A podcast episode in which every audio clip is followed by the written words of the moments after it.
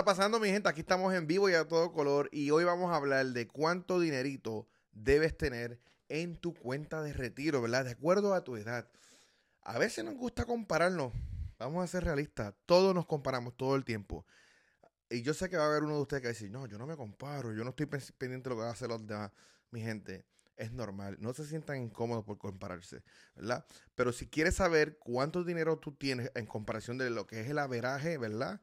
Eh, por lo menos esta encuesta la hizo Vanguard. Eh, al final vamos a hablar de tres cosas que podemos hacer para que tengamos mejores números, porque realmente eh, es alarmante, es bien alarmante los números que descubrí, ¿ok? ¿Cuál es el balance de tu 401k por edad? Y empezamos con gente de 25 años o menos, ¿ok? Y esta es una edad que es un poquito, esta es una edad que todavía no sabemos qué estamos haciendo, qué vamos a hacer con nuestra vida. Estamos aprendiendo, estamos pensando si vamos a la universidad, este, si no vamos, si hacemos un técnico, y estamos como que no sabemos qué queremos, la realidad. Pero nos creemos que lo sabemos todo, porque, ¿sabes? Es así la realidad. Y cuando nuestros papás nos hablan, eh, los ignoramos, ¿ok? El averaje en esta edad de 25 o menos es de 5.236 dólares. Y eso, eso es el averaje, ¿verdad? Como mínimo, según esta encuesta, debes tener 1.948 dólares. Es entendible porque, como dije, esa edad todavía uno no sabe lo que quiere. La segunda etapa, que es de 25 a 34, y esta fue un poco emocional porque yo tengo 33, o yo estoy en esta tapita, en esta, en esta etapa de mi vida. Y de 25 a 34 también es una edad que, todavía hay gente eh, que no sabe lo que quiere, otros están cambiando de carrera, o otros están terminando de graduarse. ¿Ok? So, ya te graduaste, ahora estás pensando en casarte, ¿verdad? O todavía no conoces una pareja So, estás ahí como que todavía. Y, ya estás pensando qué vas a hacer con los student los préstamos estudiantiles, eso es aparte. Pero mira, de 25 a 34, el averaje es 30 mil con 17 dólares. Eso es lo que debes tener, ¿verdad? Un más o menos. Como mínimo, mi gente, tienen que tener 11 mil 357. Y esto para mí fue un poco frustrante, ¿ok? Y al final también voy a dar unos tips, además de que, qué hacer para tener más dinero y, cómo te debes sentir. Porque yo no tengo 11.357, de verdad que es el mínimo que debemos tener hasta edad. Eh, yo tengo como 7.000 en una cuenta y la otra, si llega a 2.000 es, es mucho, ¿verdad? So, yo no tengo los 11. Pero eh, no podemos frustrarnos y tenemos que seguir intentándolo, mi gente. Gente de 35 a 44 años. A esa edad ya estamos casados, este, estamos pensando tener hijos. Eh, ya estamos, estamos empezando a pagar los préstamos estudiantiles. es una edad que uno se siente, e, estás como que en tu punto, digo yo, ¿verdad? Eh, según estos estudios, el averaje tiene de las personas de 35 a 44 años tienen 76.354 dólares. ¿Ok? Y como mínimo deberías tener 28.318. Y sí, lo estoy leyendo aquí un papelito porque es imposible que aprendas todos estos números. Mi gente, y, quiero hablar sobre esa edad porque mucha gente tiene regrets. No sé cómo se tiene, se, bueno, a los 35, 40 años cambia de carrera. Por ejemplo, yo tengo 33 años y estoy pensando de cambiar de carrera. Yo he estado en venta desde que tengo 25 años y, quiero algo, quiero algo diferente. So, es una edad que, que, todavía estás joven, es, un poquito complicada porque ya estás comprando casa, tienes tu primer hijo, te casaste y es, mucha, es mucha presión. So, no se sientan mal si no tienen lo, lo, el mínimo, que es los 28 mil dólares. ¿okay? Ahora, la gente de 45 a 54 años, para toda esa gente que para mí eso todavía está joven. Ahora, mira, escribe un comentario. ¿Estás de acuerdo con estos números? ¿No estás de acuerdo? ¿Crees que son buenos números? No sé. Yo, sinceramente, estoy en shock. Yo no, yo no, no sé, no sé. Al final van a ver, cuando lleguemos a los de 65 más, van a ver lo que quiero decir. Ok, 45 años, 54. Mira, el averaje tiene 142 mil con 69 dólares. Y como mínimo debes tener 48 mil 301. Y estos números, vuelvo repito, los saqué de la compañía Vanguard que hizo un estudio. No me acuerdo si fue Vanguard o Fidelity, pero fue una de las dos. Creo que fue Vanguard. Y, mi gente, a los 45 y 54 años ya tú estás como en el tope de tu carrera, ¿verdad? Pero ¿qué pasa, Sada? Normalmente esa ya empezamos, ya los niños empiezan a ir a la universidad y tienes que pagar esa universidad. Mi gente de 55 a 64 años, mi gente, ok, ya están los niños fuera de la casa, eh, están, eh, ya se graduaron, hopefully, ¿verdad? O, hicieron un técnico, se graduaron de técnico y están viviendo solos. El averaje es de 207 con 874. Y como mínimo deberías tener 71.168 dólares. Y esto me puso a mí como que, that's. Pero pues, ¿qué vamos a hacer? Eso es lo que dice, eso fue lo que dijo Banger. Ahora, mi gente de 65 años o más, ok, a los 65 años ya uno está retirado o, no, o sea, está retirado, eh, empieza a viajar, mucha gente empieza a coger crucero, empieza a gastar mucho dinero porque, ah, ya me retiré, ya lo puedo hacer. Pero mi gente, miren esto. El averaje de las personas de 65 años o más es de 232.710 dólares. Lo sé. Lo, o sea, 232.710. Y como mínimo 70 mil dólares con 620. Mi gente, esto fue impactante, esto es un shock para mí, esto es sumamente frustrante, me asusta, me, da miedo. Me da miedo porque vamos a hacerlo y, como dije, la gente empieza a vacacionar esa edad y dime si estás de acuerdo conmigo que eso no da. ¿Sabes? ponle que te ganes 250 mil, tengas 250 mil dólares en tu cuenta de retiro y, y tú estés acostumbrado a un salario de 50 mil dólares anuales, mi gente, vas a tener, vas a estar retirado por cinco años nada más. Cinco años. Y yo sé lo que me están este, diciendo ustedes, me van a escribir en los comentarios. No, pero para eso está el, el, seguro social.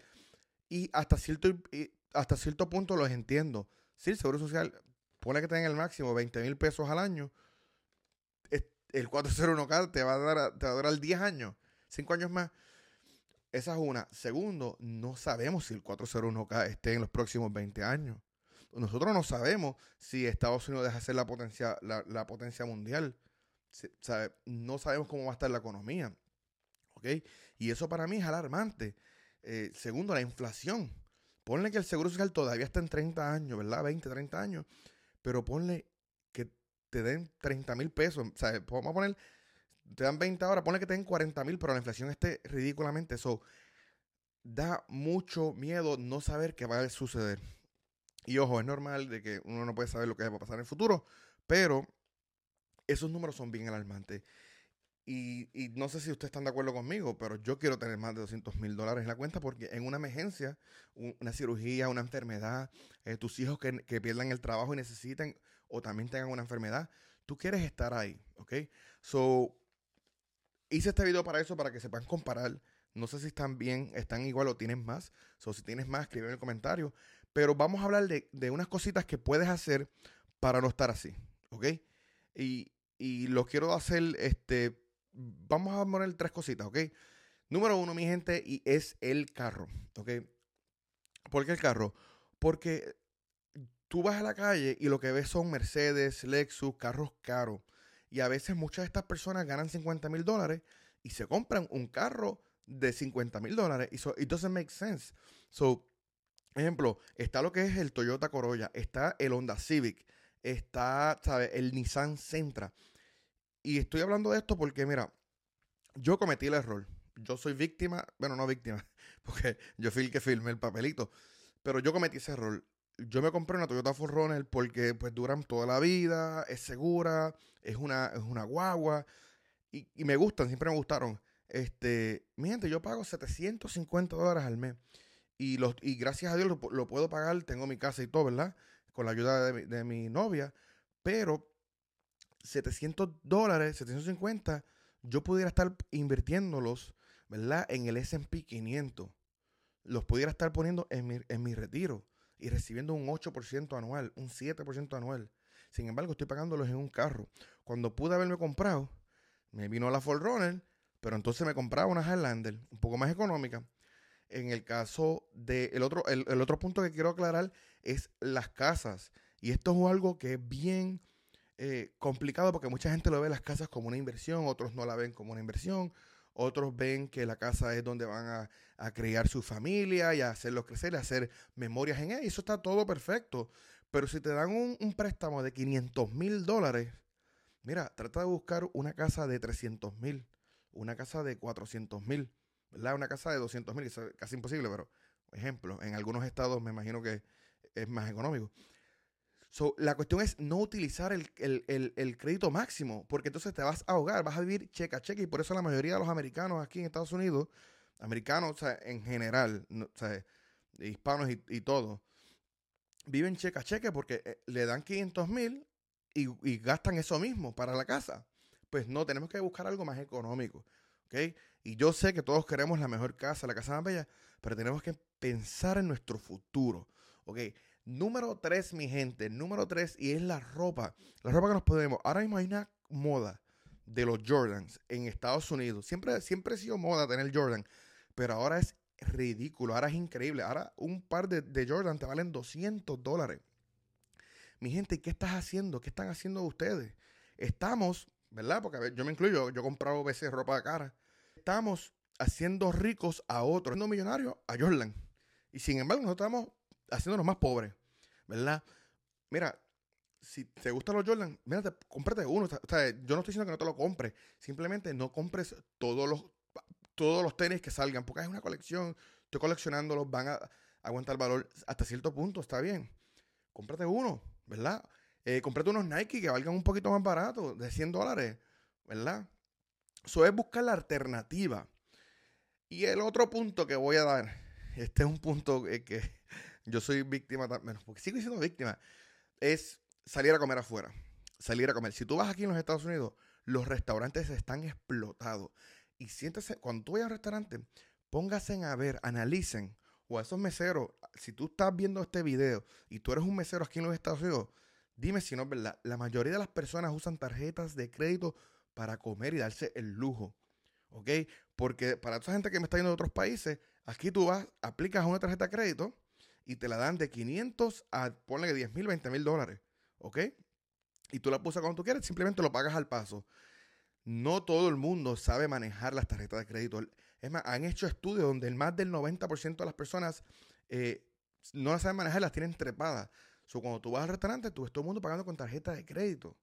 Entonces, no vamos una vez a la semana, no vamos una vez al mes, vamos todo el tiempo. Y si no vamos a comer, si no vamos a comer en un restaurante, vamos a Chick-fil-A, vamos a Chipotle, vamos a Starbucks y gastamos dinerito extra que podemos estar invirtiendo nuestra, en nuestro retiro para cuando llegue la edad de oro, no tengamos 200 mil dólares que te van a durar 5 años. O 200 mil dólares que te van a durar 10 años. O 200 mil dólares que te duren 15 años, ¿ok? Porque uno no sabe cuánto tiempo va a durar y uno no sabe la, e, la emergencia que pueda suceder, que necesites dinero. ¿Ok? Y ya no puedes trabajar. Y es bien triste ver a todas esas personas, porque todo el mundo es un experto en esto del retiro, pero es bien triste cuando vas a Walmart, ¿verdad? Y ves un viejito como de 80 años que casi no puede ni caminar trabajando. Es bien triste cuando vas a, Disney o a Universal y ves esos viejitos que están muriéndose, que, que, que una cara de tristeza porque no hicieron las cosas correctas, porque vivieron el día a día y están trabajando. Mi gente, esos son los tips que tengo para ustedes. Y, lo del restaurante yo entiendo porque yo también hago lo mismo, pero tratar de, buscar los, restaurantes más económicos. Y cocinar en la casa, yo sé que no nos gusta y no queremos, queremos vivir nuestra vida, pero hay que buscar las alternativas, porque al final del día, ¿verdad? No sabemos qué vaya a suceder, no sabemos si cuando lleguemos a, a los 65 años el seguro social esté. Entonces, y hay que Así que eso fue todo por hoy, mi gente. Espero que les haya gustado el video. Escribe un comentario, Cristian, estás loco, estás perdiendo el tiempo. Cristian, el seguro social va a dar. Cristian, la inflación. Cristian, whatever. Lo que quieran escribirme, mi gente. Y nada, se les quiere. Un abrazo. Y ah, como siempre digo en todos mis videos, recuerda, una vida sin sueños es una vida muerta. Así que tenemos que empezar a soñar para vivir. Mira, checate este videito. O este. Y pregunta, ¿se está escuchando mejor? Porque siempre es un revolú con el audio. O sea, yo no pego una. Sabrán que sabrás que se me, hackearon, ¿verdad? Después que me hackearon, se me dañó el teléfono. So, tuve que comprar un iPhone Pro Max 15 y rompí una de mis reglas porque lo cogí fiado. Hasta la próxima, mi gente. Se les quiere. Un abrazo.